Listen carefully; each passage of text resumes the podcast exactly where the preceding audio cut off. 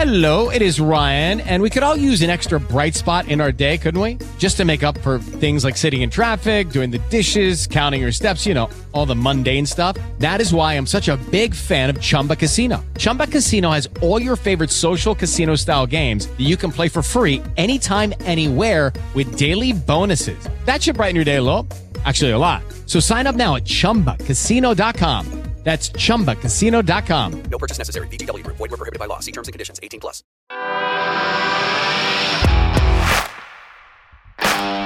Bienvenido a Esto también es política, el podcast que habla tu mismo idioma, con Mario Girón y Miguel Rodríguez.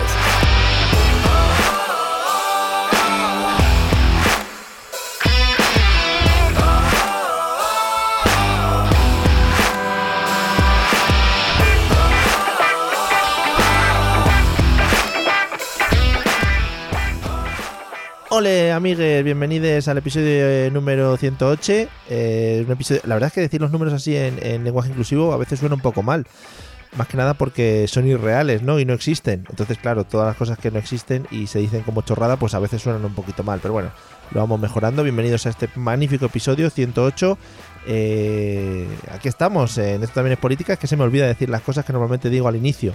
El podcast que trae hasta tus orejas, maravillosas como siempre y, y sin, sincera, yo creo, y muy limpias además, eh, pues todos los avances políticos y todas las novedades de, de la vida, del mundo y en general, pues de, de todo, de todo en particular. ¿Qué tal, Miguel? ¿Cómo estás? Eh, pues muy bien. Eh, la verdad es que me, me- me he exaltado un poco ¿Sí? cuando has utilizado la palabra inclusiva de bienvenida. Sí, Porque has dicho ¡ole! Y he dicho ¡ole! ¡Qué bien! Ya lo hemos hecho, ¿ves? Ya Claro, me he metido en. claro, claro. Además es muy llevar- llevarlo pues a, a lo, a lo español, ¿no? A lo castizo, a lo un poquito flamenqueo, ¿no? Sin dejar Y fuera a la alegría. Y a la alegría. Claro, un buen ole. ¿Quién, quién no utiliza un ole en su vida, no? Para levantarse un poquito la autoestima y, y con positivismo hacia el, hacia el futuro. Claro, hombre, que se dice uno ¡ole! ¡Qué bien lo he hecho! Ole, ole que viene ahí, ¿eh? Tú mismo, yo que sé, te haces una tortilla de patatas, ¿no? Y dices, ole ahí esa tortilla buena. Y luego lo subes claro. a Instagram, porque hay que hacer esos pasos. Sí, sí. Y enseñas la parte buena. No enseñas la parte que está quemada, que es la otra. Claro, claro. Eh, Tú haces eso de mm, una tortilla, la abres eh, e intentas que como que caiga el huevo así como dices, joder, como si fuera un culán de chocolate. Esa es la tortilla que me gusta, pero no Sí. la intento hacer porque. Es que es jugársela, ¿eh? Porque no, y que teniendo una madre que las hace bien, pues también te digo. Efectivamente, efectivamente. O sea, lo que sea. Lo Yo, que yo soy, yo soy capaz de cocinar de otros platos, pero Mm. ese en concreto. Vale, bueno, No- no me veo, No, no me veo. pasa nada, no pasa nada. O sea, yo a tope contigo. Los culán de chocolate tampoco, ¿no? eh, no, es que no soy muy de dulce. Ah, vale. Estás agriado, ¿no? Estás. Estoy- soy más agridulce. Vale. Más, más, más agrio que dulce, sí. Mm, Muy bien, muy bien. Eres un poco. Incluso amargo, incluso amargo un poco a veces. Eres un poco umami. Umami. Siempre- Umami. yo creo que este- mami. Este tema ya lo hemos sacado aquí y pasó exactamente lo mismo que ha pasado ahora. Quiero decir, vamos a ver, vamos a Ah. ver, Mario. Si se dan las mismas condiciones, un podcast, Sí. eh, el, el- el método, mm, Skype, y No, no. me dice la misma cosa, pues yo reacciono igual, inevitablemente. A tope, a tope. y a tope, a tope Harley. Vamos a hilar todo esto. Por cierto, antes de empezar, y así lo dejo cerrado, eh, muchas gracias a todos los que nos estáis apoyando por el Patreon, que últimamente no decimos nada, pero la gente nos sigue apoyando y eso está, eso está muy bonito. O sea que muchas gracias a todos, porque gracias a eso pues estamos haciéndonos un piso eh, sin contar con la ley de costas pegado a una puta playa, pero eh, dentro de la playa. Maravilloso. Pero como somos humildes, es un piso compartido. Sí, sí, sí, bueno, piso de... Para mí dos plantas y para ti Sí, sí, otras dos. 600 metros cuadrados compartidos. Sí, ahí no hay problema, no lo vamos a ver. Pero bueno, que muchas gracias a todos. Si queréis seguirlo, está en patreon.com barra esto también es política, creo. Y ahí podéis dejaros vuestros dineres, dinerites. Eh, y nada, ya después de esto, eh, mención publicitaria. Ya que nadie nos quiere, se quiere publicitar en este podcast, que también el otro día pensaba, digo, ¿quién coño va a querer publicitarse en un podcast de política, no? Carnicerías Paco, por ejemplo. Pues una carnicería sería algo muy bonito. Una jardinería, algo de Ah, jardines. Jardín máximo. también. Sí, sí, sí, Claro. sí. Yo qué sé, el héroe Merlín, ¿no? Por ejemplo. Por ejemplo, puede ser una, una buena idea. IKEA, Mm. eh, por el hecho de que eh, te damos los muebles desmontados y tú en tu cabeza los tienes que montar. Oh. Está, está muy, muy Oh, pensado todo. Qué girito, sí, sí, sí. que Te veo muy metido en el mundo del marketing. Hombre, eh, es que soy muy de branding Oh. bueno, y de, y de, y de Farter Server, ya sabes. donde haya un buen sandbox, yo por- los viernes si salgo por ahí digo, joder, ojalá en este bar haya un buen sandbox, coño, que yo me puedo echar para el pecho. ¿Tú crees, ¿Tú crees que deberíamos crear un garito asociado a este podcast, pero que el garito se llame Hub o Sandbox No, o algo así? Sí, sí, sí. ya se, está, se están abriendo proyectos por ahí, ¿eh? o sea que cuidadito con el tema. Bueno, y después Bueno, de estos Terminemos, cuando terminemos el piso, pues ya Vale, con lo del. Patreon lo vamos pues, nos vamos moviendo a los negocios. Sí, sí. Amigos, después de estos cinco minutos de gloria que os hemos dado, vamos al tema de hoy. eh, hablar, bueno, pues del, pf, de, lo, que- de lo, que, lo que falta de podcast, que es la parte mala. Vamos a hablar de, de- ah, Vamos a cruzar el charco otra vez, que eso es muy bonito siempre, cruzar los charcos, no meterse en ellos sobre todo y, y poder comentar cosas de otros países, incluso otros continentes, Miguel. Sí, eh, bueno, sé que no lo vas a hacer, pero eh, estaba pensando según iniciaba el ordenador pedirte que pusieras la música la del chan chan chan chan chan chan chan, así eso como muy americano todo, ¿Cuál es, cuál o sea, cuál es esa que en realidad es, es, es la es el himno de Francia. Es verdad, por eso. Cuando la estaba cantando, digo, "Mm, a mí me suena al himno de Francia. Si quieres el himno de Estados Unidos, yo te lo pongo, ¿eh? Venga, pónmelo, por Vale. favor. Bueno, pues te voy introduciendo mientras. Bueno, pues hoy en el tema de hoy vamos a cruzar el charco y vamos a hablar de- del tema que va un poco a regir lo que va a ser el, el- el futuro, ¿no? El futuro de las personas, Sí. eh, que nos incluye, Hmm. de alguna manera. Que es, eh, concretamente hoy vamos a tratar las primarias demócratas. espera, espera, espera, espérate. Date un poco, ahora ya, lo tienes de fondo. Ya Joder, es que me emociono muchísimo. Es que no soy ni americano ni nada y estoy a punto de ponerme en pie aquí, coño. Sería lo suyo. Que te iba a decir que vamos a hablar un poco de las primarias demócratas. Mm. Mm, Vamos a concentrarnos en las demócratas porque las republicanas, a pesar de como ya dijimos cuando hablábamos de lo que iba a pasar en este 2020, Hmm. eh, se están celebrando casi de una forma inesperada, porque normalmente cuando tienes un presidente reelegible no, no se suelen celebrar. Sí. Pero bueno, ya en las, en las primeras votaciones Trump ya va, ganando con un 97% y cosas de Muy estas bien. Pues bueno, parece claro que Trump va a ser el candidato republicano, así que nos vamos a concentrar, si te parece bien, en las Sí. primarias demócratas. ¿Tú crees que todo esto de Trump lo siguen haciendo por las risas o ya no? Es que yo creo que ya ni dice cosas raras, porque ¿para qué? Si es que Es verdad, ¿eh? se, las va, se las va a guardar para la campaña presidencial. Sí, sí, sí, magnífico. Bueno, ayer hablando con una persona de carne y hueso, porque a veces interactúo con otras personas que, que tienen cuerpo. ¿En serio? Eh, sí, sí, sí, sí. Eh, pues hablándole un poco de que íbamos a grabar de esto, me dijo un par de cositas que le sorprendían de lo que eran las, las eh, esto, las primarias eh, del Partido Demócrata. O sea que luego si quieres te, te lo introduzco. Pero vamos, yo Ah, creo que eso- hablaremos de eh, ello. Eso te iba a decir, digo, es secreto. No, no, sobre todo era por el tema de la edad de los candidatos y todas esas cosas. Hombre, eso es fabuloso. Eh, parece, parece como cuando muere un papa y eligen a otro que dice, joder, si elige uno de 60 es joven, pues Claro. así. Porque no quieren, no quieren que aguanten mucho tampoco los papas, que se estén un par de años y ala, al hoyo. Bueno, pues cuando quieras. Bueno, pues vamos a empezar contando que son las primarias, eh, que son el proceso mediante el cual los votantes o afiliados, dependiendo del caso, expresan sus preferencias sobre los posibles candidatos que un partido puede elegir para afrontar una elección. En el caso concreto de las primarias presidenciales, eh, estamos ya asistiendo a las primeras elecciones, a las primeras votaciones, cuyo objetivo es eh, conocer porque realmente estas ele- elecciones eh, lo que votan, lo que se eligen son delegados que luego irán a la a la mm, a la que no me sale ahora el, el nombre, hombre, a la mm, A la a mo- la convención demócrata, Ah. perdón, de julio de, de 2020, Ujú. en la que se elegirá la candidatura, que estará formada por presidente y vicepresidente.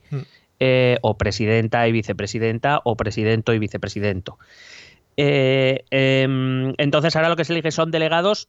En algunos estados, por ejemplo, sí que, está un po- eh, sí que están obligados a mantener el voto que han elegido, pero en otros no, con lo cual en realidad tampoco se sabe muy bien qué se está eligiendo ahora. Solo se está eligiendo a quién va a ir a la, a la convención. Está muy guay, está muy guay votar cosas que no se sabe muy bien para qué sirven luego. Eh, bueno, las, las primarias están pensadas para, para saber, para intuir por dónde podría ir el voto del, del votante, no tanto del afiliado, que daría un poco igual. Sí. Se da más o menos por hecho que el afiliado eh, podría votar por casi cualquier candidato demócrata, pero es más que nada para ver por dónde respira el resto de votantes, eh, que a lo mejor está más dispuesto a votar a uno que a otro, con lo cual lo que se pretende es elegir al candidato que maximice al máximo posible, valga la redundancia, Sí.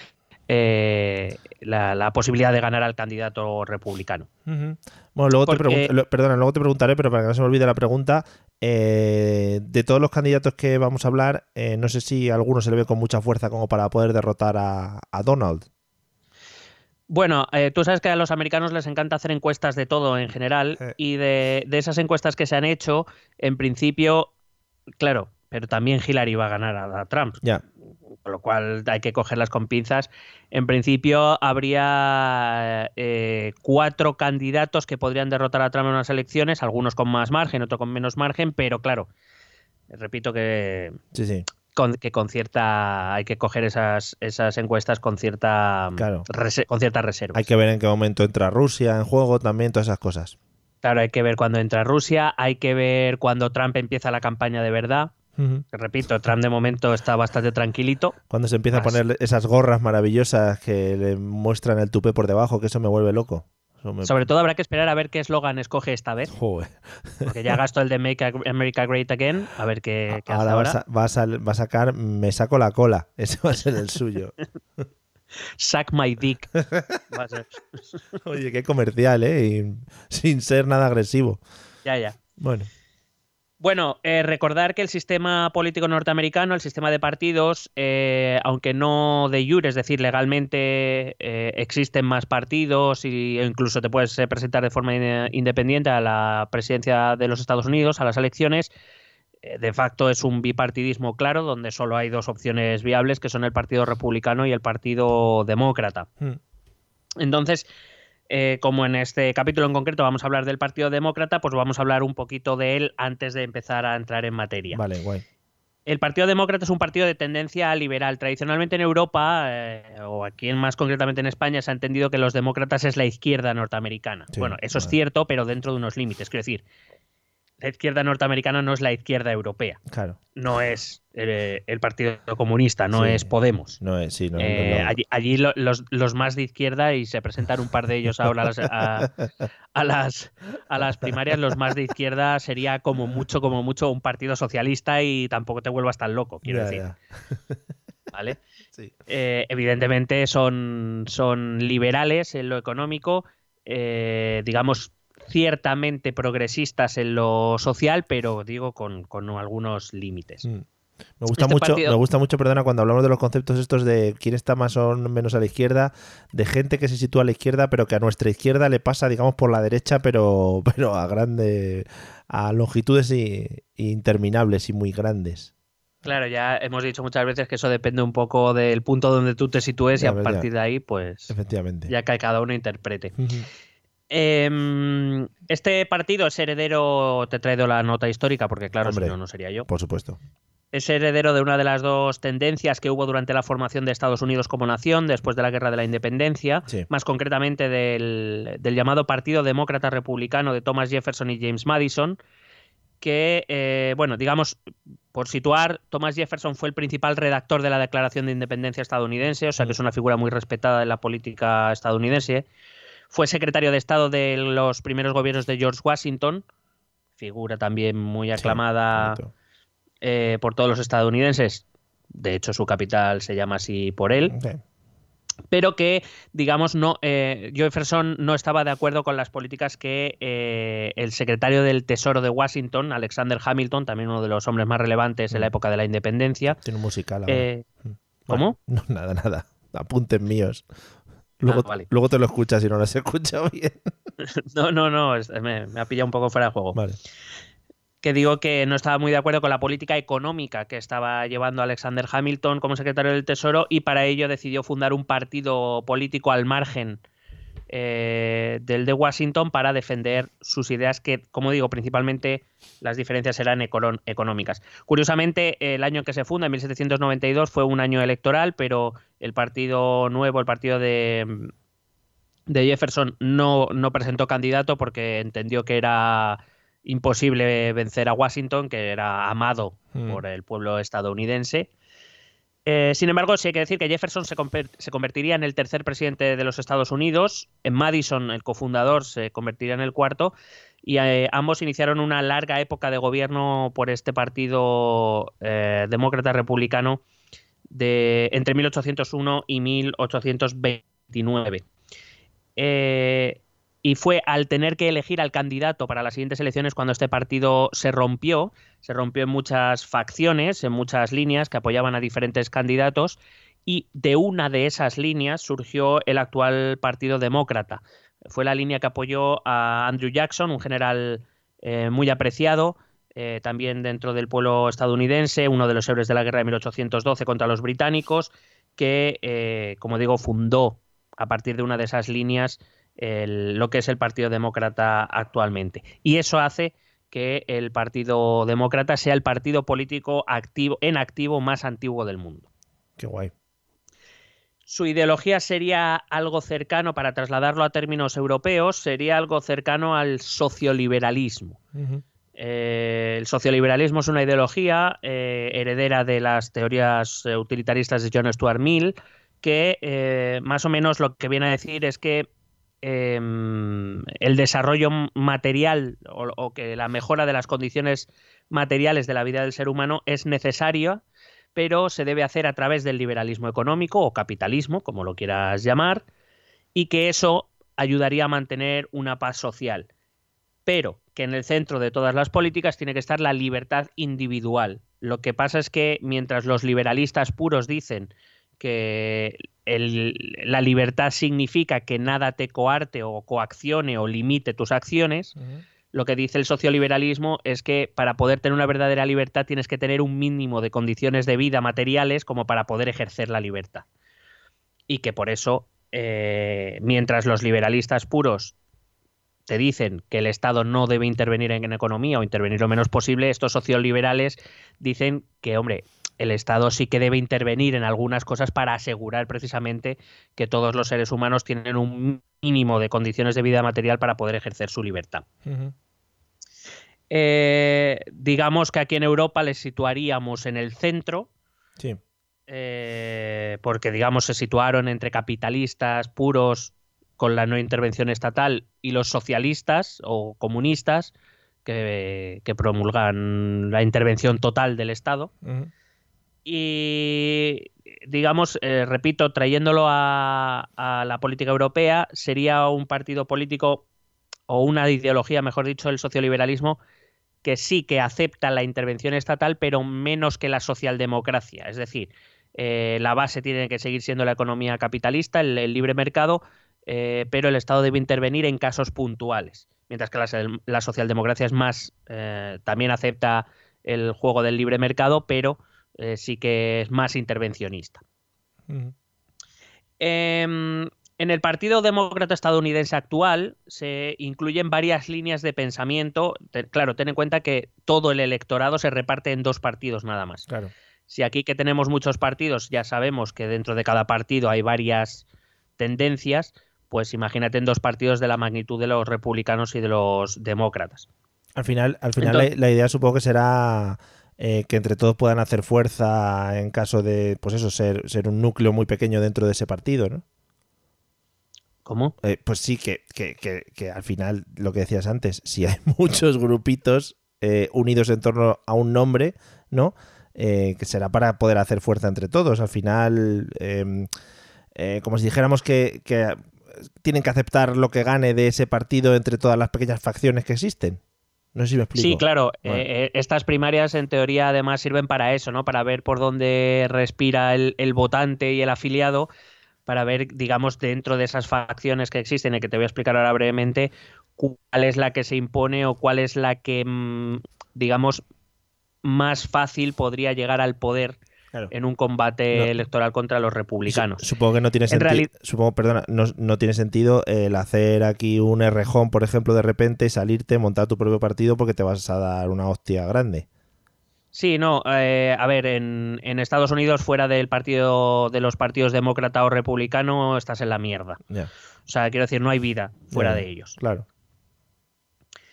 Em, digo que eh, en realidad parece que, y, gracias a las primarias, parece que eh, las divisiones que hay entre estas facciones o estas líneas de pensamiento dentro del Partido Demócrata son más grandes de lo que son en realidad.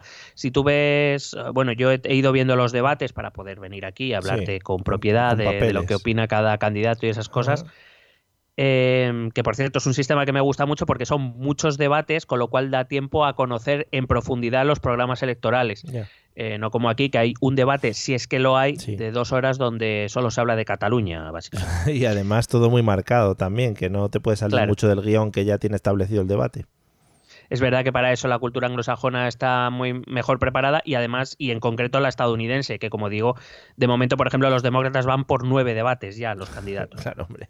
Con todas las televisiones que tienen, ahí se puede hacer en todos los canales, todos los días. Claro, pero por ejemplo hay debates monotemáticos, eh, te puedes explayar más sobre temas en concreto, explicar mejor tu programa. Quiero decir, te da, sí que le da al, al ciudadano y al votante, le da la oportunidad de conocer en profundidad lo que quiere cada, cada, cada candidato. Claro. Aquí, si no fuera por nosotros que hacemos un programa de dos Hombre, horas de resumen, pues nadie sabría que, De todas que maneras, quieren lo hacer los partidos. aquí quizás la clave es eso, el tema del programa. Es que si tú a todos estos políticos de aquí de España les metes en tres o cuatro debates, van a contar tres o cuatro veces lo mismo. Entonces tampoco interesa mucho en cuanto a audiencias y televisiones. Eh, bueno, a- a- en cualquier caso hay que recordar que estos son los programas que presentan ellos para ganar las primarias. El programa electoral que se presente para la para la mm, candidatura, hombre, evidentemente tomará como base el del candidato ganador, pero no será el definitivo. Probablemente tenga que, entre comillas, negociar eh, con el resto del partido algunas, algunas medidas, digamos, para que para que luego no haya mo- problemas y que de repente, pues, unos cuantos senadores demócratas, unos representantes te la líen. Bueno, digo que eh, estas facciones se dividen más o menos según el grado de intervencionismo que se piensa que el Estado debería, el Estado federal debería tener en los asuntos. Desde los que creen que el Estado, pues eso, más puramente socioliberal es intervenir lo justo, hasta algunos que sí consideran que el Estado debería intervenir más. El capitalismo de mercado no es cuestionado en ningún caso, ni siquiera por Bernie Sanders. Quiero decir que, que Bernie Sanders, aunque él mismo se llama socialista, mm, desde luego no es Lenin, ni es Stalin, ni, ni Fidel Castro. Se le ve, se No, le ve. no- no se acerca tampoco. ¿eh? Sí. Lo que pasa es que en el contexto estadounidense, pues bueno, claro, Ya, sí, claro. parece, parece, parece Khrushchev, ¿sabes? Teniendo a Trump por el otro lado, pues normal, claro. Sí. Bueno, la primera de esas facciones serían los llamados centristas, también llamados nuevos demócratas.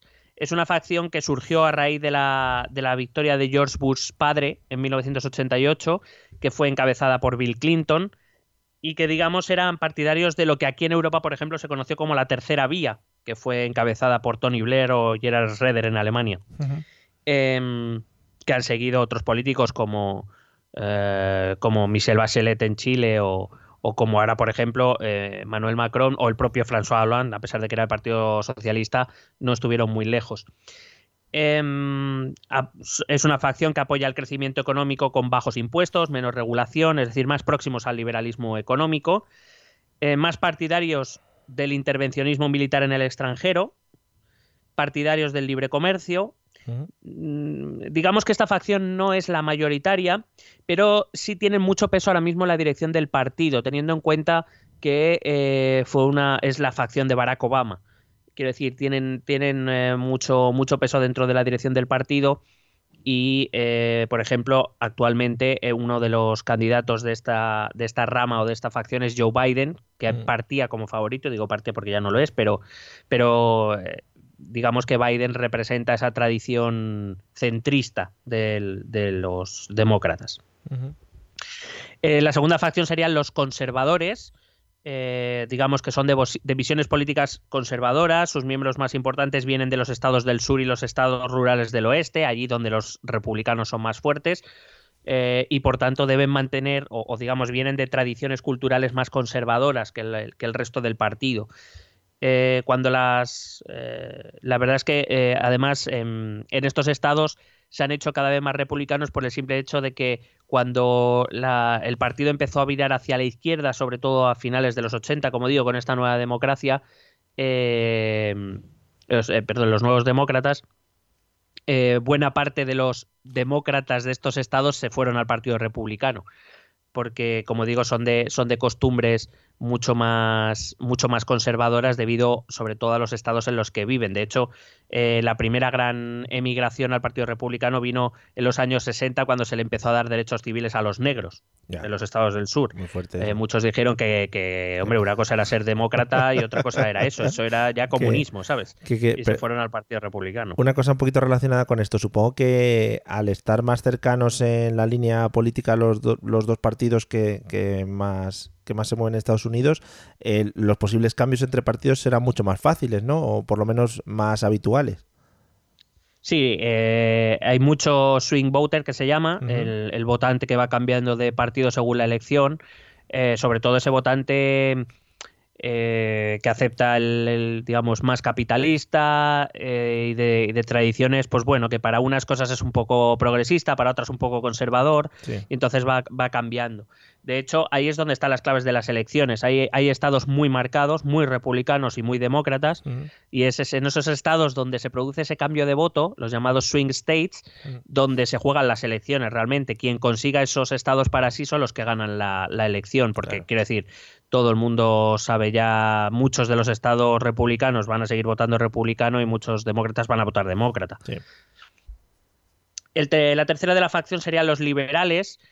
Digamos que aquí el, votan- el votante eh, demócrata, no tanto el afiliado o el partido, el votante demócrata eh, se situaría más en esta facción. Estaríamos hablando de los de lo que en Estados Unidos se llaman los white collar, que son los trabajadores liberales con estudios superiores, Ujú. abogados, eh, contables, economistas, eh, este tipo de, de profesional eh, con, con estudios superiores, con una cierta renta, Ujú. que, que, mm, que vive dentro de una cierta comodidad, no es el trabajador manual o el trabajador de fábrica, Sí. eh, que, como digo, los, en los años 50 llegaron...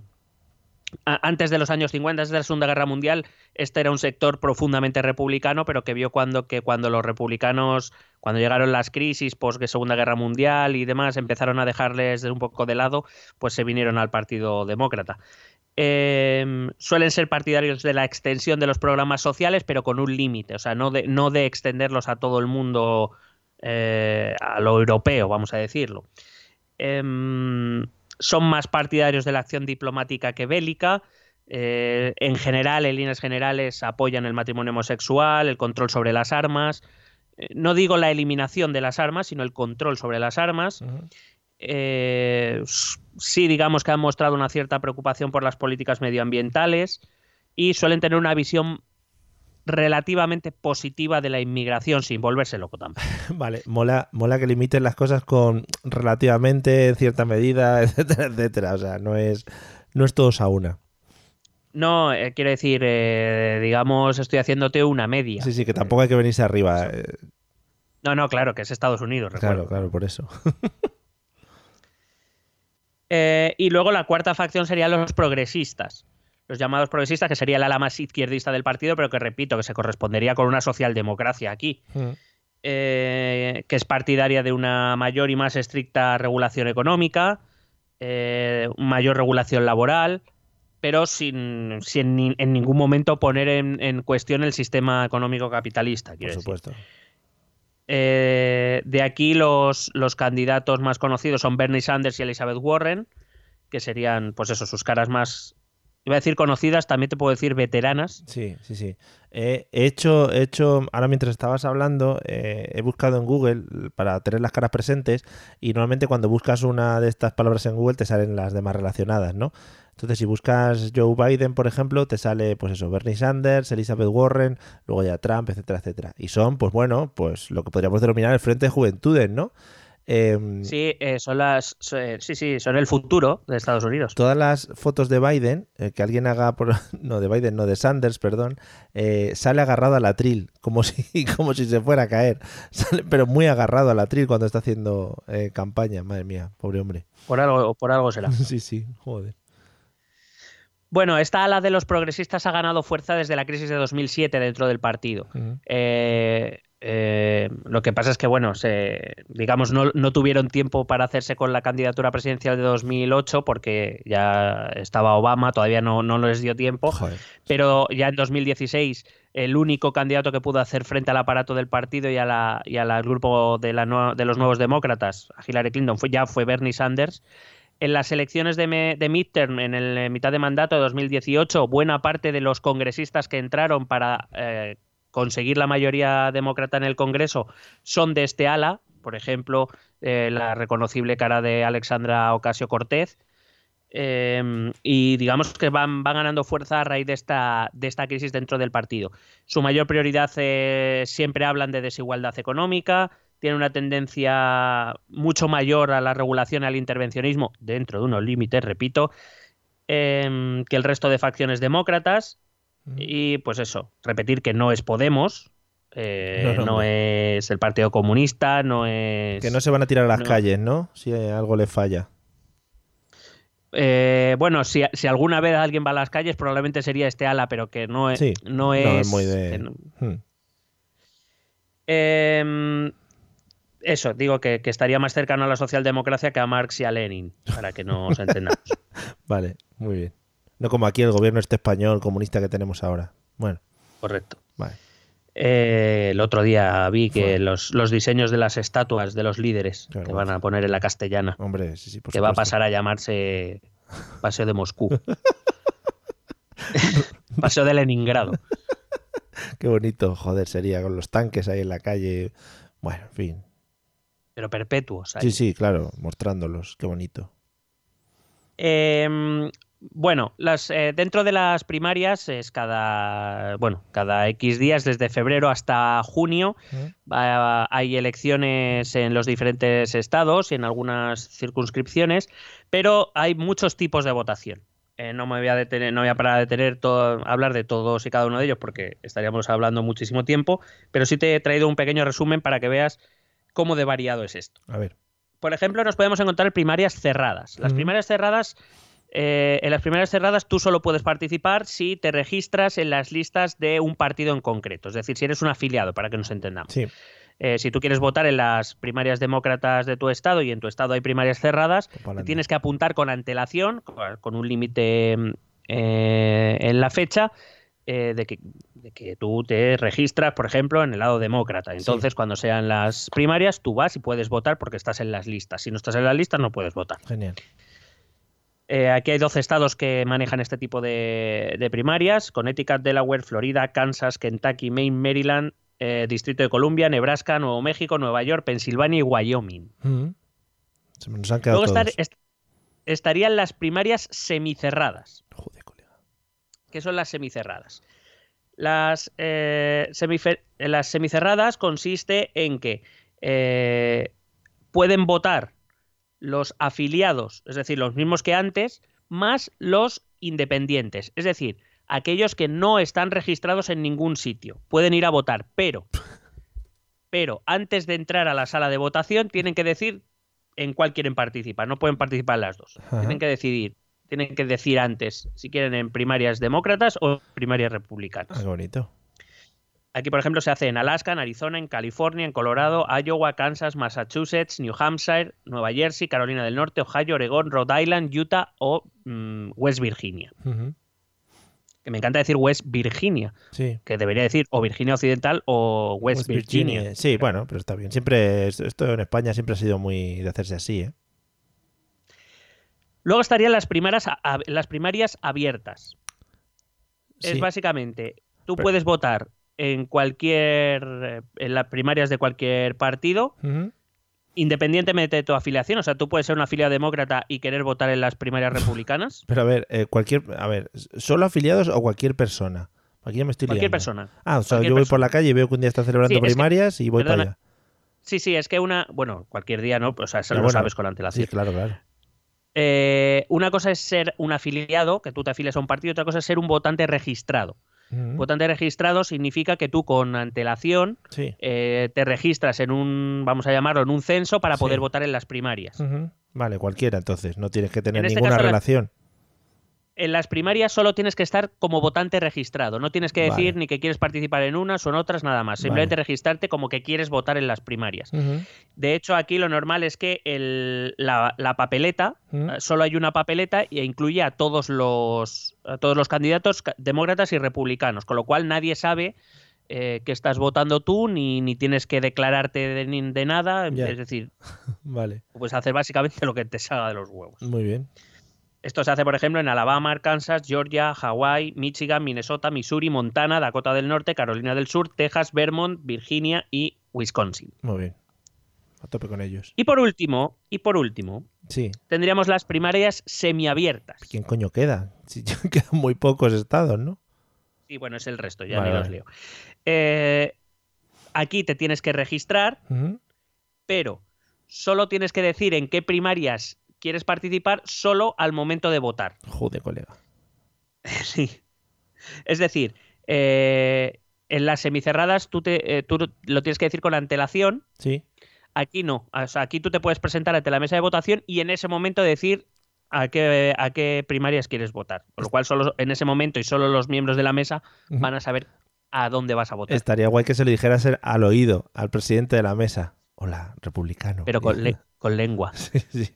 Pero y si. y, ah, es que yo se lo veo muy loco. Tú al final te registrarás o, o votarás por eh, aquel partido que te interese, ¿no? Por el que te sientas más atraído o representado.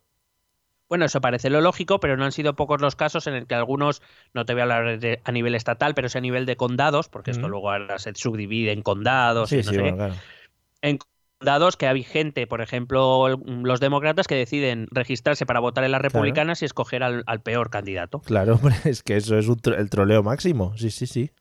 Lo veo factible. Claro, lo que pasa es que igual que lo haces tú, te lo pueden hacer a ti. Entonces es como un juego. Esto es a Ah, ver. muy bien. Esto es show business, tío. Sí, sí, sí, no, lo tienen mejor montado, evidentemente, porque ahí sacas luego en Telecinco el debate y bueno, haces unas movidas ahí súper tochas. Y votas por Fanny. Bueno. No introduzcamos ese concepto aquí, por favor, vamos a dejarlo fuera de este podcast. Correcto.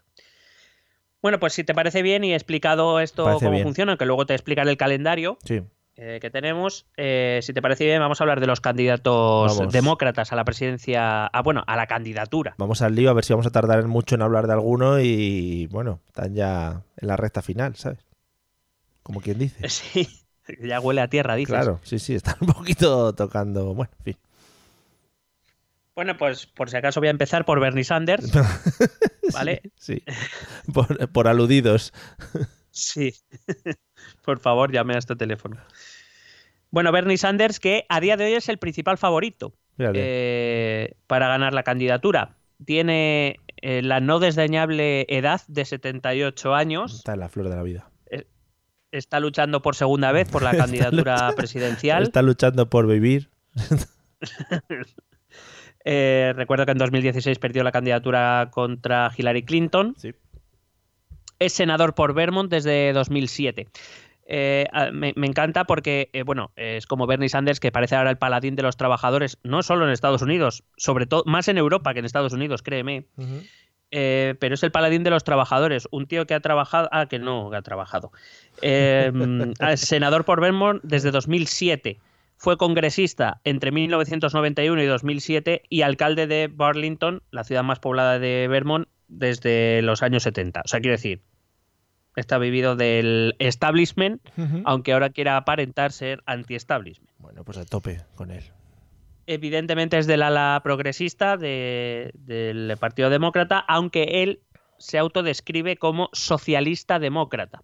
Evidentemente lo hace como algo provocador, no es, eh, repito, no es Lenin eh, ni Marx, Em, sí que evidentemente es del ala más izquierdista, pero es que ser, declararte socialista en Estados Unidos es provocar, básicamente porque el socialismo sigue siendo un concepto bastante tabú En eh, la capital del capitalismo. Sí, sí, sí, a tope con ellos. No es ni, ni Pedro, no se acerca ni a Pedro, ¿no?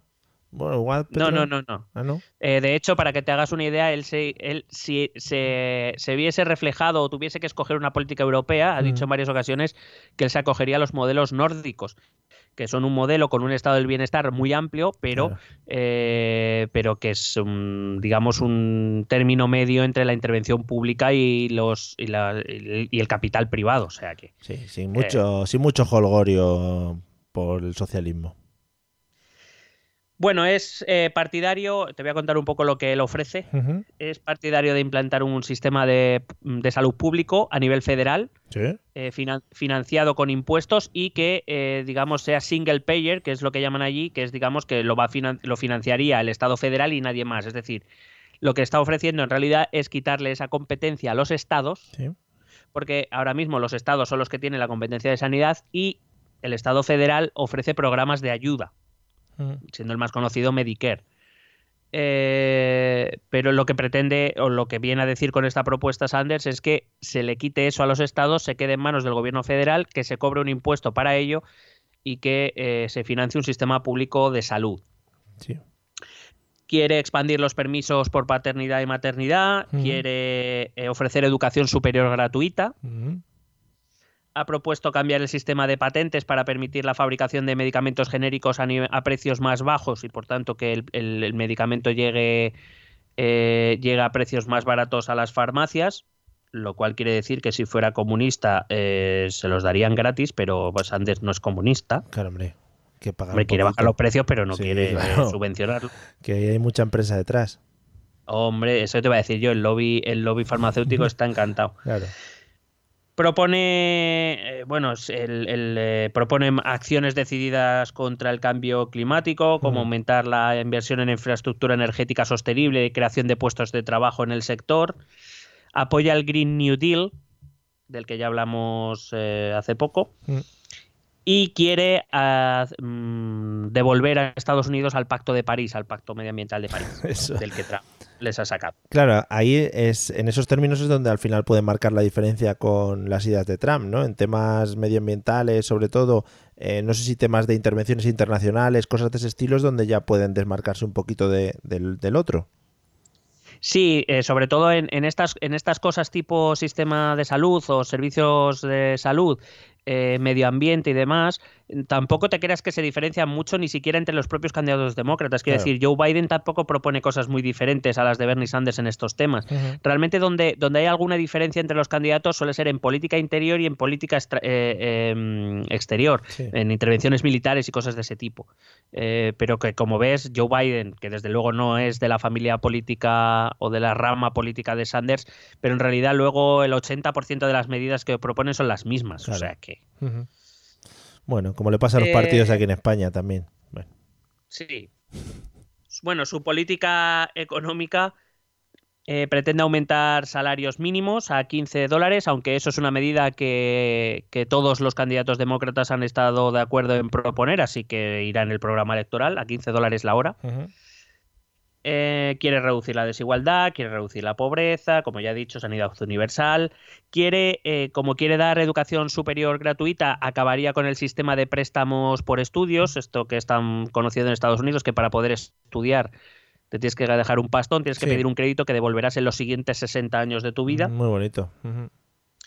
Quiere eliminar los límites fiscales a las grandes fortunas, porque ahora mismo en Estados Unidos, a partir de ya ciertos beneficios, ya no te cobran más impuestos. Digamos que eh, te- hay un tope, no sé si están. Es que no recuerdo, no, no quiero dar una cantidad porque me voy a liar, o la voy a liar. Y, pero vamos, a partir de una cantidad ya no se pagan más impuestos, con lo cual, eh, pues eso, eh, hay buena, buen- las grandes empresas, buena parte de sus beneficios son libres de impuestos. Eh, Sanders quiere quitar ese tope. Quiere reforzar las, los permisos eh, por paternidad, las bajas por enfermedad, paternidad y maternidad, las bajas por enfermedad, las vacaciones pagadas. Quiere facilitar que los trabajadores se hagan miembros de sindicatos. No es muy partidario de los tratados de libre comercio porque dice que ponen en peligro los puestos de trabajo estadounidenses. Porque ahí donde veis a Sanders, sí, él también es un poco proteccionista, como Trump. Em, y como digo, sí, es muy partidario de creación y desarrollo de las empresas estadounidenses con trabajadores estadounidenses. Muy bien. Quiere reducir, muy de izquierdas esto, Sí. quiere reducir gasto militar, quiere Sí. reforzar la cooperación internacional, es muy crítico con la posición de Israel respecto a Palestina. Eh, Ha sido muy crítico con el reciente asesinato del general iraní Qasem Soleimani, Eh, es partidario del pacto nuclear con Irán, quiere eh, prohibir las armas de asalto, quiere un registro público de armas, quiere prohibir la venta de armas por parte de empresas privadas. Eh, aunque ha sido curioso porque en los debates le han sacado porque esto es lo bueno de los debates y de la prensa americana, que siempre hay alguien que va a ir contra ti y te va a buscar la mierda. Mm. Eh, le han sacado que en, el- en la campaña de 1990 para entrar al Congreso, él fue respaldado por la Asociación Nacional del Rifle a cambio de algunas políticas y de hecho hizo algunas votaciones bastante polémicas de las que ahora él se desmarca. Eh, defiende los derechos LGTBI, aunque en 2006 votó en contra porque no era el momento adecuado para el matrimonio homosexual Mm. Se considera un feminista pro aborto que propone abolir la pena de muerte y apoyar la legalización de la marihuana. Joder. Si tuviésemos que decir la gran ventaja de Sanders es que es un excelente orador, la verdad es que sus discursos, sus discursos, ¿eh? no tanto los debates, pero sus discursos eh, hacen que la gente se venga muy arribita. Tiene mucha potencia en la financiación, no, porque le financian los votantes y afiliados, un poco al estilo, ahí sí, un poco al estilo Podemos. Sí. y que tiene, a pesar de que tiene 78 años, eh, tiene un gran apoyo entre la juventud. Bueno. Su gran desventaja es que sigue siendo visto como un peligroso socialista. Ya. Pobre hombre. Que de todas maneras, en este caso, que te apoye los afiliados y. Y, y, bueno, la, la gente del partido lo que te da es posibilidades, pues esto, de ganar las primarias, ¿no? Pero luego que sigas hacia adelante ya es más complicado. Bueno, he, di- he dicho los, los votantes jóvenes, no he dicho el partido, porque Ah, el partido vale, tampoco vale. está muy contento. Vale, pues nada, los votantes. Con Sanders no, no, no lo ve, o sea, quiero decir que se lo tendrá que comer, a lo Mm, mejor, pero sí, Un comunista asqueroso, pero sí.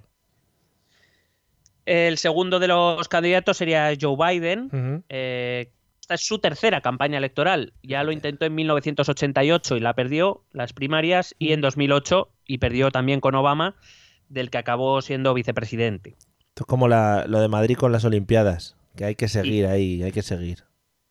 Eh, fue senador por Delaware entre 1973 y 2009. Nada, apenas Uf. 36 añitos de nada. Eh, es miembro de la facción de Nuevos Demócratas, eh, la, la que te he comentado antes que empezó Clinton y de la que Obama también es parte, y tiene la tampoco desdeñable edad de 77 años, un año menos que Sanders, que puede ser una ventaja. Sí, claro, tiene un año más ahí. No, hombre, a, esa- a esas edades un año, cuidado, ¿eh? Sí, sí, no, se nota un montón. Es como cuando eres pequeño, que de un año a otro pasa mucho. Sí, sí, ahí sí. Bueno, en lo económico es mucho más liberal que Sanders, aunque acepta buena, o sea, buena parte de las medidas que, que Sanders también eh, incluye, como por ejemplo el uso, em, él, aceptó el uso del déficit para impulsar económicamente al país, eh, aceptó el aumento del gasto en infraestructura de transportes, por ejemplo, eh, votó a favor del matrimonio homosexual, de la reducción del gasto militar, aunque no quiere que se reduzca tanto como quiere Sanders. Eh, propone reducir las matrículas en universidades públicas, no eliminarlas del todo, como propone Sanders. Quiere aumentar la financiación en todos los niveles educativos. Tiene algunas reservas respecto al Green New Deal, aunque en líneas generales lo apoya. Repito, tiene alguna, algún punto que no le convence. Eh, propone reducir, aunque no eliminar, las prospecciones marinas en busca de petróleo y de gas. Apoya regresar al Pacto de París, que negoció él, mandaría cojones, que no, Sí. Es partidario del uso de la energía nuclear como medio de, para reducir las emisiones de gases nocivos, cosa que Sanders, por ejemplo, no. Aunque es partidario del control de las armas e incluso de la prohibición de algunas de ellas, no, no, no es partidario de exigir licencias, o sea, A ver, tampoco hace falta. que no, hombre, no. Joder, ¿no vas a poder tener un bazooka en casa ahora mismo o qué? Es que vamos. No, el bazooka no le gusta, pero otras sí. Claro. No apoya la creación de un sistema público universal de salud sostenido con fondos federales, aunque sí está abierto a la posibilidad de crear la posibilidad de seguros públicos. Es decir, la gente que no se puede permitir un seguro privado que tenga acceso a un seguro público que por lo menos le cubra lo mínimo, más baratos, más accesibles. Claro. Es bastante conservador en políticas migratorias y mantendría el sistema de permisos de trabajo de Obama. Eh, sí es partidario de los tratados de libre comercio. Obama y por tanto él firmó unos cuantos. Eh, sus políticas laborales no distan mucho de las de Sanders, en realidad. No es partidario de perdonar a Assange, por ejemplo, que esto me llamó la atención. Sí es partidario de regresar al pacto nuclear con Irán, de reconocer a Guaidó como presidente venezolano. No ha explicado muy claramente qué haría con China ni con Corea del Sur, eh, perdón, del Norte. No, no se ha metido en esos barros de momento. Eh, eso sí, es partidario de devolver las tropas a Siria y es fan, muy fan de los ataques con drones. Qué guapo, no me esperaba este giro. Qué bueno. Eh, la gran ventaja que tiene es que es el heredero de Obama, eh, Claro. el último gran presidente demócrata, y que tiene al aparato del partido a su favor.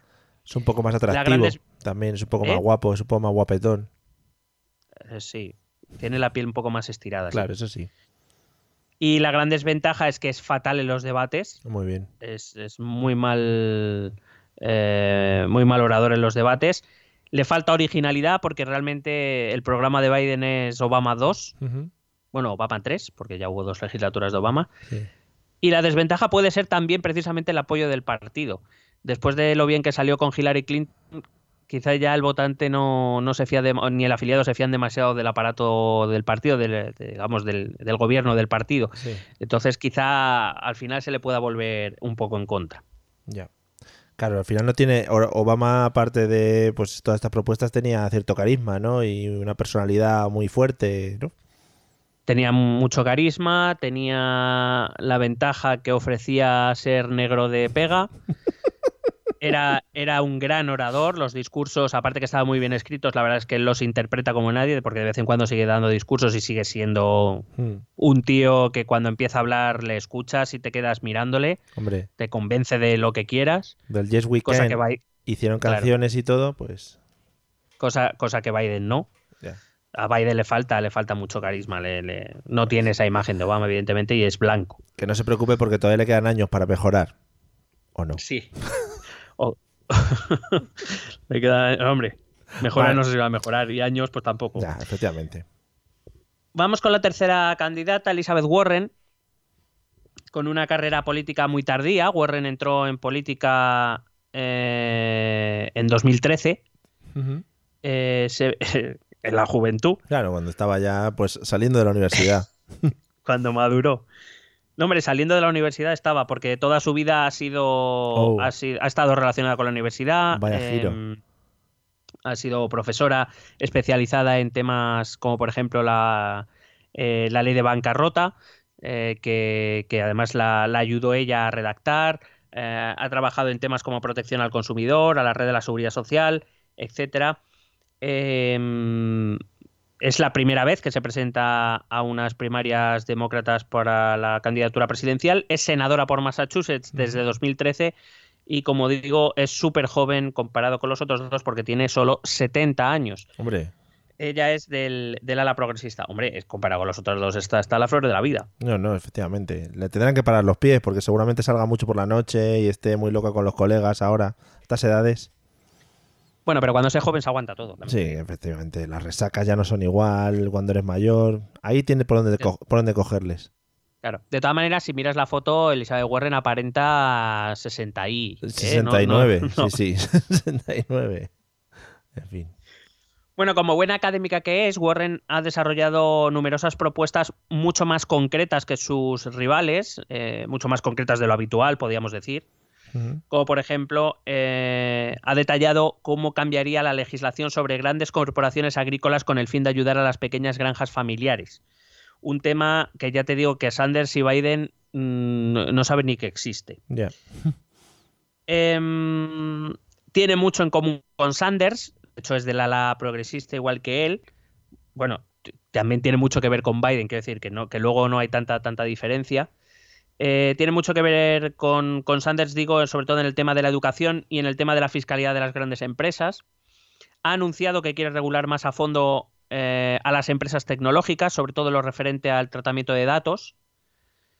Em, apoya la participación de, trabajador, de los trabajadores en la dirección de las empresas, al modo de cómo hacen algunas empresas alemanas. Se ha mostrado muy dura con los delitos de corrupción, de los que ella es una experta. De hecho, también redactó las leyes de conflictos de interés personal, eh, que es una de las leyes a las que se ha querido agarrar Nancy Pelosi cuando presentó el impeachment. Nancy, a tope. Eh, se ha mostrado eh, partidaria de extender Medicare a toda la población, aunque no exactamente de un sistema universal grat- gratuito de salud o público de salud como, como dice Sanders. También, por supuesto, apoya la subida del salario mínimo, también lo hace Biden, por cierto. Eh, y en su página web, por ejemplo, se pueden encontrar más de 45 planes detallados sobre temas muy diversos que abarcan desde la educación infantil, por ejemplo, la despolitización del Pentágono, la separación de los poderes públicos respecto a Wall Street o el aumento de la energía del- de producción y consumo de energía limpia. Como digo, ahí se le nota que es muy académica, eh, le gusta ir al detalle, le gusta conocer bien sus, sus proyectos y es probablemente la que tenga el proyecto más detallado. Em, está en contra del Tratado de Libre Comercio con México y Canadá que firmó Trump, porque según ella no crearía empleos para los norteamericanos. Eh, y la verdad es que ha sido una. mm, Desde que está en política, que repito, es no hace mucho, y sobre todo desde la entrada de Trump al gobierno, ha llevado una actividad muy intensa contra las políticas de Trump y ha redactado, como digo, varias propuestas de ley que iban encaminadas a enmendar la acción política de, de Trump. Sus ventajas, es una muy buena oradora en los debates, Sí. no tanto en los discursillos estos de campaña y demás, sino en los debates es muy buena. Se nota que ha tenido que realizar varios en la universidad. Sí. De hecho, en el último a Michael Bloomberg lo ha machacado. Mm. Eh, tiene mucho conocimiento, tiene mucho detalle, mucho control de lo que quiere hacer, que no es común. Eh, y no, no le importa meterse en el detalle cuando al resto de candidatos ya les pones en dificultades como quieras saber algo concreto o específico. Como desventaja es que ella precisamente por esto es poco política. O sea, ella quiere, ella quiere ser más práctica de lo que quizás requiera eh, ser un político a este nivel donde es más a lo mejor mensajes cortos, claros, marketing, no, no te líes tanto. Ya. Mm. Y su otro gran problema, su otra gran desventaja es Sanders, porque compiten básicamente por la misma, el mismo electorado, la, la- la misma parte del partido. Entonces, ahí lo va a tener complicado. Vamos con el cuarto, Sí. que sería Pete Buttigieg. Oh, qué buen nombre, más bonito. Lo he visto Que también en por fotos. cierto, Mm. sí, que por cierto he de decirte que cuando hablamos de 2020 que nos traes, los primeros que hablamos de Buttigieg como posible No, no, sí, sí, sí. figura en las primarias fuimos Es nosotros. que eso hay que recalcarlo. Eso hay que recalcarlo porque a veces en este país no se nos está dando lo que merecemos. Tanto No, bueno no, como tanto bueno como malo. También te lo quiero decir. ¿eh? Sobre, to- sobre todo lo malo. Eh, tiene mm, Pero este- 38 años. Claro, pero este es un, pero este es un yogurcín, ¿no? Este, Este es un pimpín. Este es un pimpín. ¿Este dónde va? Este es un, este es un adolescente comparado con los otros. Yo me. Eh, no tiene experiencia política a nivel nacional, ni no ha estado ni en el Congreso ni en el Senado. Esta es su primera carrera presidencial, claro, coño, con esa edad. Claro, hombre. Eh, su experiencia política se reduce a haber sido durante ocho años alcalde de South Bend, una localidad eh, de Indiana, del estado de Indiana, de unos 100.000 habitantes, del muy conservador estado de Indiana, lo cual tiene mérito porque él es demócrata y es, eh, y es alcalde de una localidad, como digo, de, un- de una zona bastante, bastante republicana y conservadora. Está graduado en Harvard y Oxford, ha sido oficial de inteligencia naval con rango de teniente, estuvo siete meses en Afganistán y le fue concedida una medalla por actos de servicio y declaró en 2015 abiertamente su homosexualidad, Hostia. lo te- cual le hace tener mucho más mérito por haber conseguido esa alcaldía. Lo tiene todo, sí. Es, la, es el primer homosexual que disputa las primarias democ- eh, demócratas y casi me atrevería a decir que republicanos también. Como digo, tiene 38 años y curiosamente es una mezcla entre conservador y liberal, porque claro, él, vive, él a pesar de, de ser homosexual, tiene su parte de militar y tiene su parte de que vive en un estado muy conservador, que es lo que intentaba explicarte antes. Sí. Eh, apoya, eh, bueno, él- se dice pro-choice, es decir, eh, respecto al aborto, es decir, dar la libertad de elegir. No es que esté a favor del aborto, sino que sí de dar la libertad de elegir. Pero, por ejemplo, para que te hagas una idea de, esa, de ese punto conservador que tiene, eh, cuando permitió la apertura de una clínica abortista en, en su ciudad, eh, los movimientos antiaborto le exigieron que les dejaran abrir un local justo en el edificio de al lado, con intenciones buenas seguramente, y eh, Buttigieg lo, lo permitió. Muy bien. Lo cual, pues bueno, es un poco. está ahí ahí. desarrolló un plan, eh, ha desarrollado un plan o ha propuesto un plan para combatir el cambio climático que consistiría en la creación de una economía verde a través de la creación de empleos, que esto te lo podía haber dicho cualquier programa político español. Sí. Eh, mejorar la resiliencia de los ecosistemas invirtiendo en prevención de catástrofes. La resiliencia es la capacidad de recuperación de los entornos naturales después de estas catástrofes. Y eh, quiere poner a Estados Unidos a liderar la lucha internacional contra el cambio climático. Quiere, ha, ha anunciado que, que- que si es elegido presidente, eh, pretende alcanzar cero emisiones en generación eh, eléctrica en 2035, cero emisiones en vehículos en 2040 y cero emisiones netas a, a nivel global en 2050. Sanders no lo va a ver esto. Por supuesto. Eh, apoya la derogación de la pena de muerte y la despenalización de la marihuana. No, su legal, no, es, no exactamente su legalización, no, no quiere hacerlo legal, sino eh, que gente que se la pilla con dos porros que no se la meta en la cárcel. No es muy claro en economía, lo cual es uno de sus puntos débiles. eh, aparte de su. O sea, él, él es capitalista, él se declara abiertamente capitalista, pero no, no hace. tan- no, no, de momento no ha sido demasiado explícito. Apoya la subida del salario mínimo a 15 dólares la hora. Ha prometido unos 700 mil millones Joder. de dólares para educación infantil eh, y triplicar la financiación para las escuelas, aunque no especifica mucho más. Quiere doblar el número de profesores literalmente, eh, lo leo literalmente, bueno, Sí. lo he oído literalmente, profesores de color en los próximos 10 años, no sabemos de qué color. Igual es color azul. Eh, quiere eliminar las circunscripciones electorales porque Indiana es uno de esos estados donde el tema del voto hay gente, o sea, eh, bueno, no sé si te acuerdas que te hablé del gerrymandering. Que es que cada cierto tiempo se modifican las. eh, quien esté en el gobierno tiene la posibilidad de modificar las eh, circunscripciones electorales, Sí. haciendo, pues, pues las zonas que te son favorables las divides en muchas circunscripciones Sí. y las, las zonas que no las reúnes en una grande y así tú tienes más representantes que, que el otro. Eh, y aparte luego con eso se juega porque hay mucha gente que tiene problemas para votar precisamente por eso. Eh, cuando, cuando llega a las elecciones tienen muchos problemas para votar, sobre todo de- de la parte demócrata. Sí. Eh, entonces, el, el Buttigieg lo que quiere es eliminar las circunscripciones electorales directamente. Es decir, que se haga a nivel estatal directamente una circunscripción y ya está. Ujú. Cree que la invasión de Afganistán estuvo justificada, pero que eh, es hora de retirar a las tropas. Eso sí, manteniendo fuerzas de inteligencia en la zona. Es un. eh, a lo largo de su trayectoria de alcalde ha apoyado en numerosas ocasiones la política de Israel, aunque cree que la solución de los dos estados sería lo mejor. Es contrario al abandono de los kurdos en Siria por parte de Trump y muy crítico con China, con la que eh, cree que debería haber más mano dura. Ujú.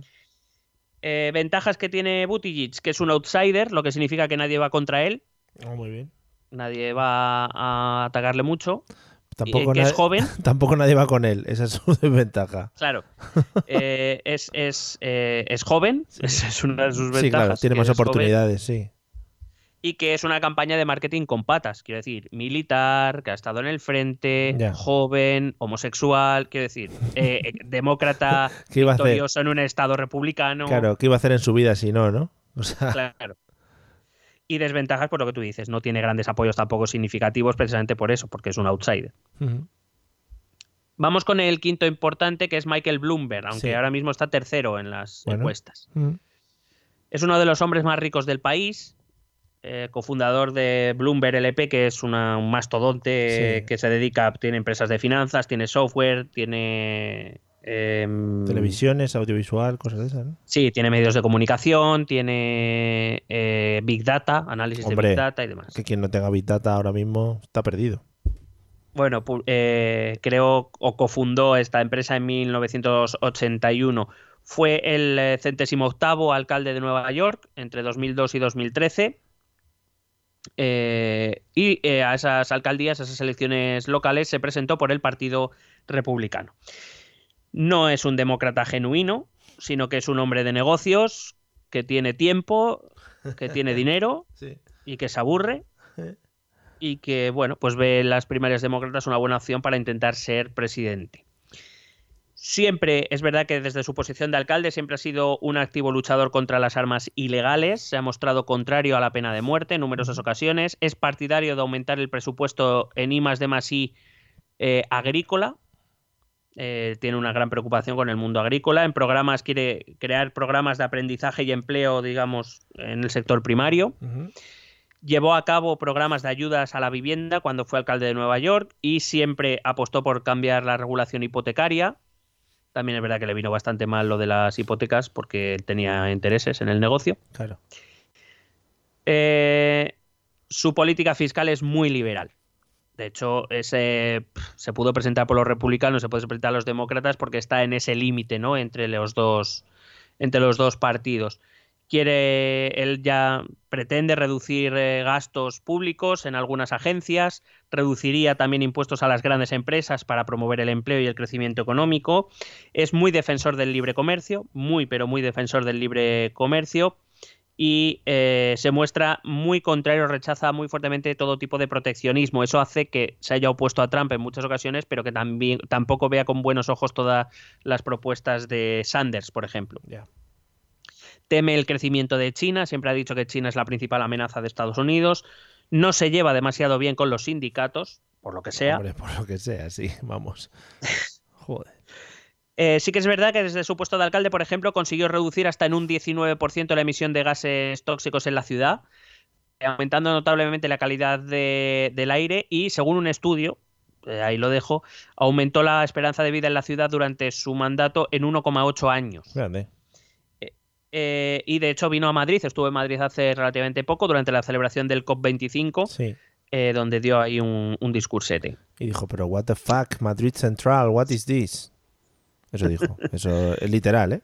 Además. Central Madrid is like Central Park. Sí, igual. Que además otros 78 años de Bellón también tiene colega, ¿eh?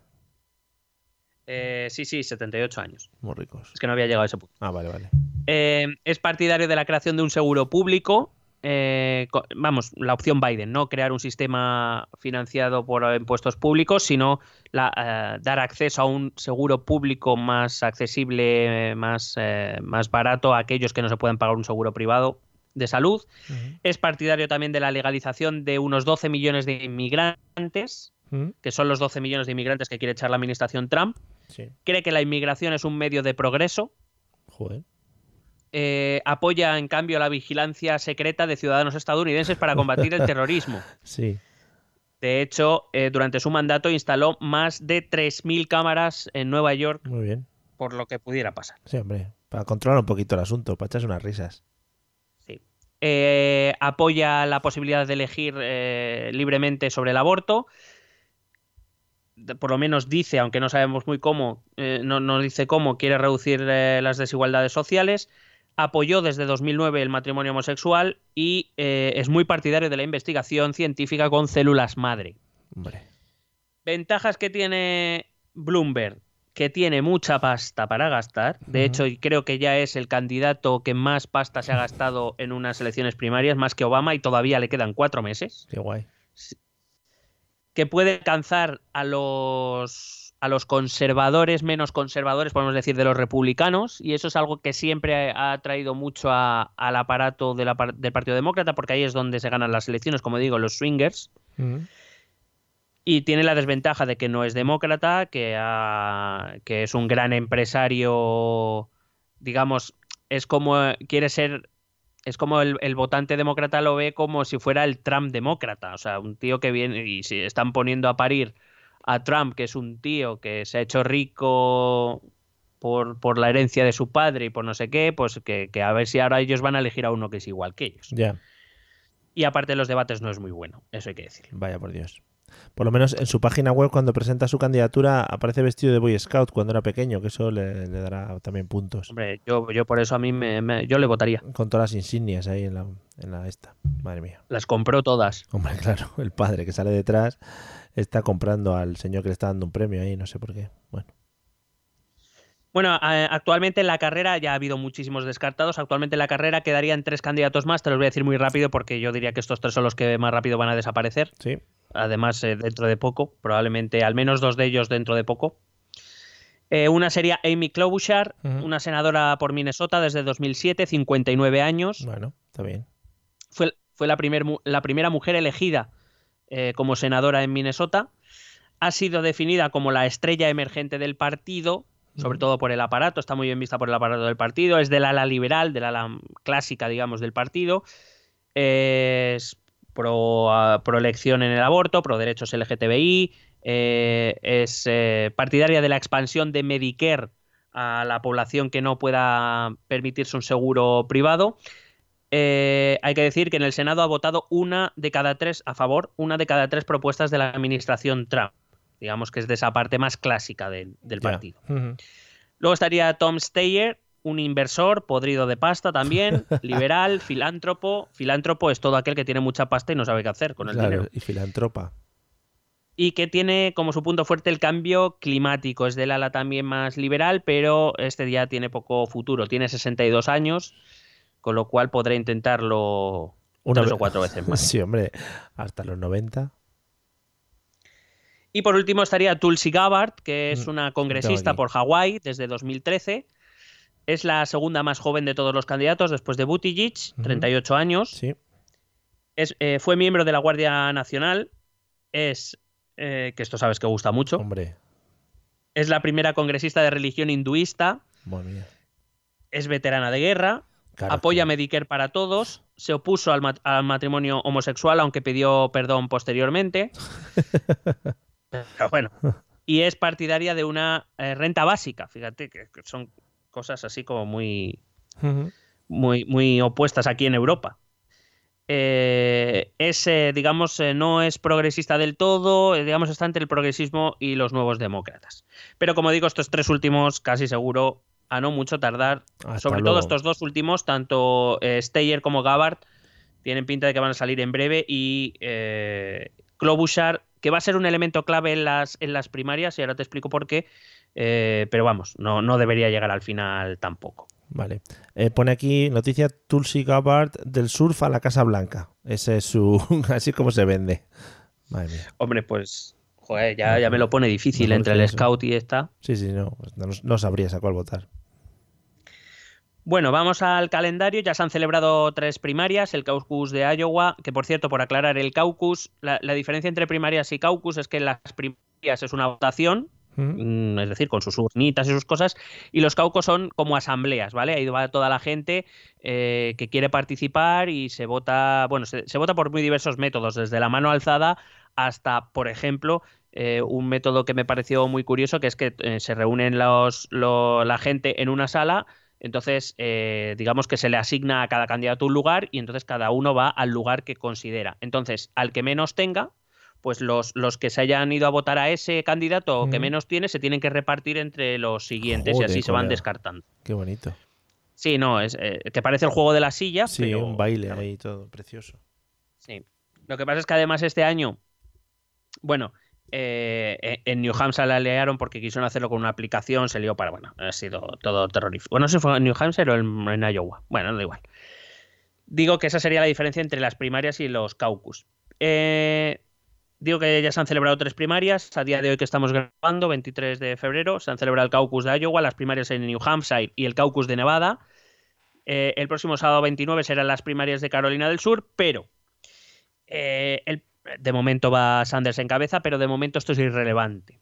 Porque la primera gran cita, lo que realmente va a marcar de verdad el futuro de las primarias, será el próximo martes 3 de marzo, Super martes. ese conocido como Super Tuesday. Es que eso es lo mejor, porque es un nombre súper comercial, tío, y mola un montón.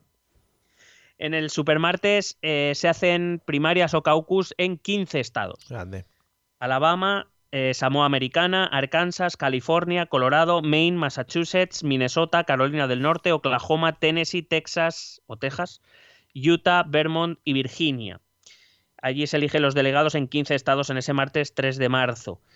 Para que nos hagamos una idea, eh, al final, en la convención demócrata, en la que se elige la candidatura oficialmente, se deberían reunir 3.979 delegados de esos 3.979 delegados, eh, unos eh, 1.940 son los que necesitas para ser eh, nombrado candidato oficial. Bueno, Pues en este supermartes se eligen 1.357 delegados, es decir, una muy buena cantidad, siendo especialmente importante eh, cinco estados donde se repartirían, de esos 1.357, 943 se reparten solo en cinco estados, Joder. que serían California, que reparte 415, Tec- eh, Texas, que reparte 228, Carolina del Norte reparte 110, Virginia 99 y Massachusetts 91.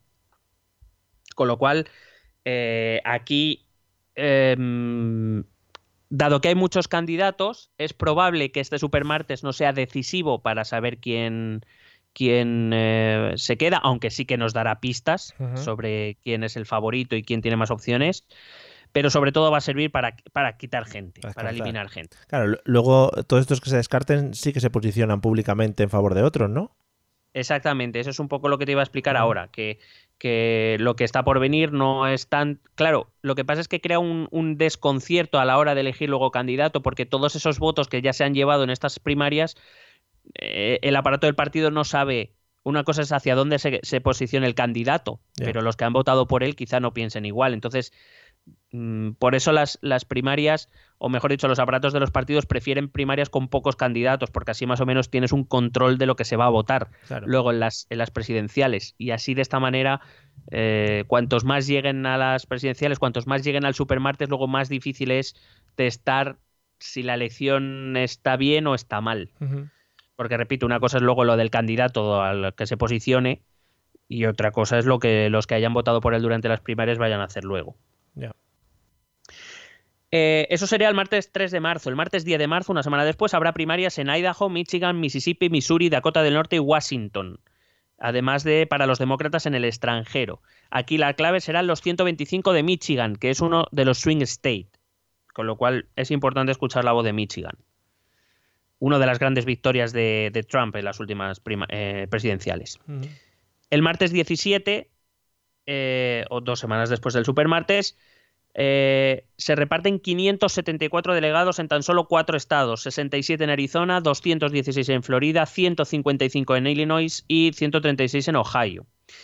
A estas alturas, para el 17 de marzo, ya debería estar la cosa bastante clara. Y cuando digo bastante clara es que si no se ya se huele el candidato, Ya. como mucho debería ya quedar la cosa entre dos. Entre tres ya me parecería raro, posible pero raro, más no. Vale. O sea, quiero decir, es más, yo diría que para mediados de marzo Warren y Buttigieg tienen pinta ya de, de ir anunciando a quién van a apoyar, Vale. porque se van a ir fuera ellos. Em, claro, tú ten en cuenta que seguirá habiendo primarias hasta el 6 de junio. Si, si aún. Si, a- a- a- si después, como digo, de este 17 de marzo todavía hay batalla, todo debería resolverse el 28 de abril. Se decidiría porque allí en ese día se celebran las de Connecticut, que reparte 60, Delaware 21, Maryland 96, Nueva York 216, Pensilvania 186 y Rhode Island eh, 26. Digamos, es la última gran, gran cita de primarias. Y ahí ya, ahí ya sí que sí eh, va a estar todo bastante claro. Nada, recordar que la convención nacional será en Milwaukee, en Wisconsin, entre el 13 y el 16 de julio, y que allí se elegirá la candidatura presidente-vicepresidente, porque la candidatura es conjunta. De momento, los candidatos no tienen a nadie vicepresidente porque es una de las bazas que, con las que se juega durante las primarias. Ten en cuenta que, que si un, por ejemplo, una candidatura que podría ser lógica sería Sanders-Warren. Ujú. Eh, a lo mejor Sanders llega un momento que le dice, oye, tía, me estás fastidiando, estamos peleando por el mismo voto, Claro. retírate, yo te ofrezco ser vicepresidente de mi candidatura. Entonces, esta es una cosa que de momento nadie ha anunciado quién se, cuáles serían los vicepresidentes, porque, como digo, es una cosa con las que se juega durante las primarias. En cualquier caso, hasta julio no sabremos eh, quién es eh, la pareja de candidatos de, de los demócratas. Bueno, Supongo que para, para marzo estará claro ya que Trump, viendo, sí. que Trump Pence volverán a hacer pareja, Voy a ver. defenderán el título del wrestling. Hombre, hombre, además Trump, que ya está acostumbrado a esos, a esos ámbitos, pues ya lo tendrá más o menos dominado. Acabo simplemente eh, contándote que las encuestas, eh, todas las encuestas menos una, desde la- el octavo debate, que fue el 7 de febrero, ya colocan a Sanders favorito, además bastante favorito. Eh, va rondando un 30% del voto, va en, en- en alza. Biden, que empezó a caer muy bruscamente, ha conseguido detenerla en los últimas, con los, gracias a los últimos dos debates, aunque está ahora mismo, según la medida de encuestas, en torno a un 19%. El que sí que ha subido espectacularmente ha sido Bloomberg, porque se está gastando una pasta en publicidad y en medios que flipas, aparte de que los suyos propios, quiero decir Claro, sí, sí. aparte que es dentro de las cadenas o de los medios de comunicación más conservadores, más afines a los republicanos, es el candidato mejor visto, claro. Claro. Eh, que ya ronda un 17% de las encuestas, está muy cerca de Biden. Luego ya estarían Warren con un 12% y Buttigieg con un 11%, por eso digo que a lo mejor ellos llegan al supermartes, no sé si conseguirán avanzar algo más, pero no deberían llegar al final. Como digo, cuidado con la opción Warren de vicepresidenta. Em, luego, y luego estaría Klobuchar, que es la única que se mantiene sobre un 5%, porque Glavar y State pues, eh, tienen porcentajes muy bajos y como digo, eh, no sé si ni siquiera si llegarán al supermartes, pero si llegan, desde luego no deberían ir más allá. Como en todas las primarias, tan importante es lo que te explicaba antes, es el, el porcentaje propio, el que vas consiguiendo, como Sí. saber dónde irán los votos de los candidatos que se van a ir retirando. Y entonces eso, eso es una de las, de las cosas más interesantes. Ya veremos, aunque eh, por ejemplo los de Warren parece claro que irían a Sanders, pero por ejemplo los de Buttigieg o los de Klobuchar serían muy interesantes porque si van a Biden, que hasta el momento no está siendo una de las segundas opciones de los votantes, quizá eh, mejore las prestaciones de Biden de cara a la candidatura. Y esto sería un poco. Oye, pues muy guay porque así también nos sirve un poquito de guía si no nos hemos enterado mucho de cómo va el asunto para poder seguirlo. Si queréis ahora meteros en faena, sobre todo ahora viniendo, viniendo, sobre todo ahora que van a venir todas estas grandes votaciones en las que se va a decidir muchas cosas. Y además, si tú dices, pues eso, que son muy sandungueros y hacen muchos debates y eso, a la gente que le mola todo este rollo, al final te, te, te arregla una tarde mala, ¿no? No, sí, la verdad es que está muy, muy entretenido y sobre todo eso, cuando llegue el supermartes. Hombre, el supermartes va a ser una, va a ser un día movidete. Yo creo que por repetir mi broma, que ya la hemos hecho en otras ocasiones, en supermartes ni te supercasen ni te superembarques, ¿no? Que. Bueno, en fin, ¿no? Eh, Súper gracioso. Bueno, pues nada, amigos, os animamos a que sigáis, a que sigáis las primarias del Partido Demócrata. Eh, ya os contaremos pues, cuando se vaya animando un poco la cosa. Eh, iremos entrando también cuando empiecen las, eh, la campaña por las elecciones estadounidenses. Nos meteremos ahí de lleno. Como tendremos dinero, seguramente nos traslademos allí también, eso te lo voy anunciando. Sí, se- si nos, nos invitará Bloomberg. Sí, seguramente, seguramente. Hacer algún programa en directo, seguramente. ¿eh? Bueno, Ahí en, en, en, eh, iba a decir, no sé qué coño iba a decir, Bueno. en, en Central Park. ahí. Eh, hombre, tope de. Sí, sí, en, en un árbol subidos. Vamos a escuchar los métodos de contacto. Y con luego- Oprah. Con Oprah. Eh, Sí, Oprah. Bueno, Oprah ya también está un poquito ya. Un poquito subida de años, ¿no? Ya. Bueno, estamos hablando de. Hoy, hoy estamos a tope con la edad. Mm. Vamos a escuchar los métodos de contacto que también tienen un tiempo ya ¿eh? en este podcast. Ya llevan muchos años con nosotros. Y luego os contamos una serie de asuntos. ¿Quieres preguntarnos algo? ¿Proponernos algún tema? ¿Exponernos tu opinión? Ponte en contacto con nosotros. Es muy fácil. Envíanos un correo electrónico a esta dirección. Esto también es política.gmail.com. También puedes escribirnos en nuestra página de Facebook. Esto también es política. O en nuestra cuenta de Twitter, arroba etepolítica. O si lo prefieres, visita nuestro blog. Esto también es política.wordpress.com. Recuerda que puedes suscribirte a nuestro canal de YouTube. Y si quieres charlar con nosotros directamente, únete a nuestro grupo de Telegram. Busca el enlace en nuestras redes sociales. Porque tú también formas parte de Esto también es política. Bueno, pues estupendo método de contacto que nadie usa. Eh, si queréis usar el canal de Telegram, pues eh, siempre está en t.me barra etpod. pues, ¿Cómo, cómo coño se dice? Et política. Sí, et política. Eh, lo del cómo coño no es parte de la URL. ¿eh? Eso, es, eso es que me he quejado yo de por medio. Bueno, eh, domingo por la noche, ¿sabes qué significa? Eh, lo sé perfectamente. Vale, no era por dejarlo claro. Era por dejarlo claro. Eh, Estas cosas no se me escapan. Vale, bueno, pues nada. Eh, por cierto, eh, antes de nada, me has dicho que me tienes que hacer una propuesta ahora mismo. Eh, Bueno, te va, te espera, va a hacer espera, una propuesta. Ah, perdón, un segundo, un segundo. Antes, antes eh, vamos a saludar desde aquí a los amigos que nos han saludado desde el podcast Cruza la Pasarela, que es, además es muy bonito porque es como un podcast hermano, ¿no? De, de política en el que hablan de Operación Triunfo. Entonces, pues nos sentimos hermanados ahora mismo con ellos y creo que compartimos, compartimos amor por, por ese programa. Ahora ya. Nada, tu- tu huele, huele a colaboración, no digo nada. sí, sí. Tu turno. No, que te iba a hacer una propuesta, se le va a hacer a todos nuestros Ujú. que hace, hace mucho tiempo que no intentamos hacer un, un programa donde resolvamos dudas Sí, que sí, tenga sí, la gente. Normalmente hablamos de lo que nos sale a nosotros de los huevos Sí, sí. y bien está que sea así, quiero decir. Sí, sí. Pero de vez en cuando hacemos creer ¿no? que los oyentes nos importan sí. y, y les preguntamos. Entonces, pues estaría bien que nos mandasen preguntas pues a través de los métodos de contacto que acabamos de escuchar. Sí. Sobre todo si lo hacéis por Twitter, pues que sea yo que sé, dudas ETEP o Sí. algo así. O, sí, sí, dudas ETEP, me parece bien. Y, si- y, me- y a mí lo que me encantaría es que nos lo mandaran a través de Telegram o, lo que- o sea, que nos mandaran pistas de audio para escuchar sus Oh. mm, celestiales voces Oh, mamá, lo, propo- lo propondremos por Telegram, también lo recordaremos, pero me encantaría tener eh, audios. También hay que decir, amigos de Telegram, eh, sois muy predispuestos a hablar. También quiero decir que los audios no se pasen de los 30 segundos. Como Sí, por favor, los audios que sean simplemente para felicitarnos Sí, y para y para la pregunta, tampoco hace claro. falta más. Al final Pero la- bueno, pero que si queréis hacer llegar audios el resto de oyentes por correo electrónico nos vale también. También. Que al final aquí las estrellas del podcast somos nosotros. O sea que si alguien quiere sobresalir, pues lo vamos a cortar, ¿sabéis? ¿no? Cla- Claro, quiero decir que nosotros creamos esto para poder ser nosotros las estrellas. Claro, aquí nosotros eh, nos juntamos con comunistas, eh, rollo Rusia y tal, pero bueno, pues también, bueno, sí, trabajamos como ellos. O sea, vamos a saco. Sí, sí, igual. Quiero decir, a ver si lo que lo que nos permite Putin no lo vais a querer quitar vosotros. Efectivamente. O sea que ya sabéis, si eh, queréis mandarnos dudas, nos, nos escribís por Telegram, por WhatsApp, por no, por WhatsApp mejor no. Eh, y, y lo vamos, porque no tenéis nuestros números. Y lo vamos viendo. Pues me parece fantástico, Miguel, ¿eh? lo que propones.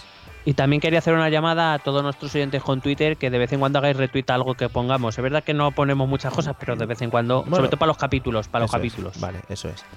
Pues nada, después de todas estas peticiones de, al oyente que ha hecho hoy Miguel, nos vamos a despedir del episodio de hoy. Esperamos que os haya gustado. Creo que ha sido maravilloso. Que lo hayáis disfrutado como siempre, que lo compartáis con vuestros amigos, con vuestros amigos y familiares. Y nos vemos en el próximo, que ya será, bueno, pues estupendísimo también. Ale, un saludo amigos. Hasta luego. Pesete.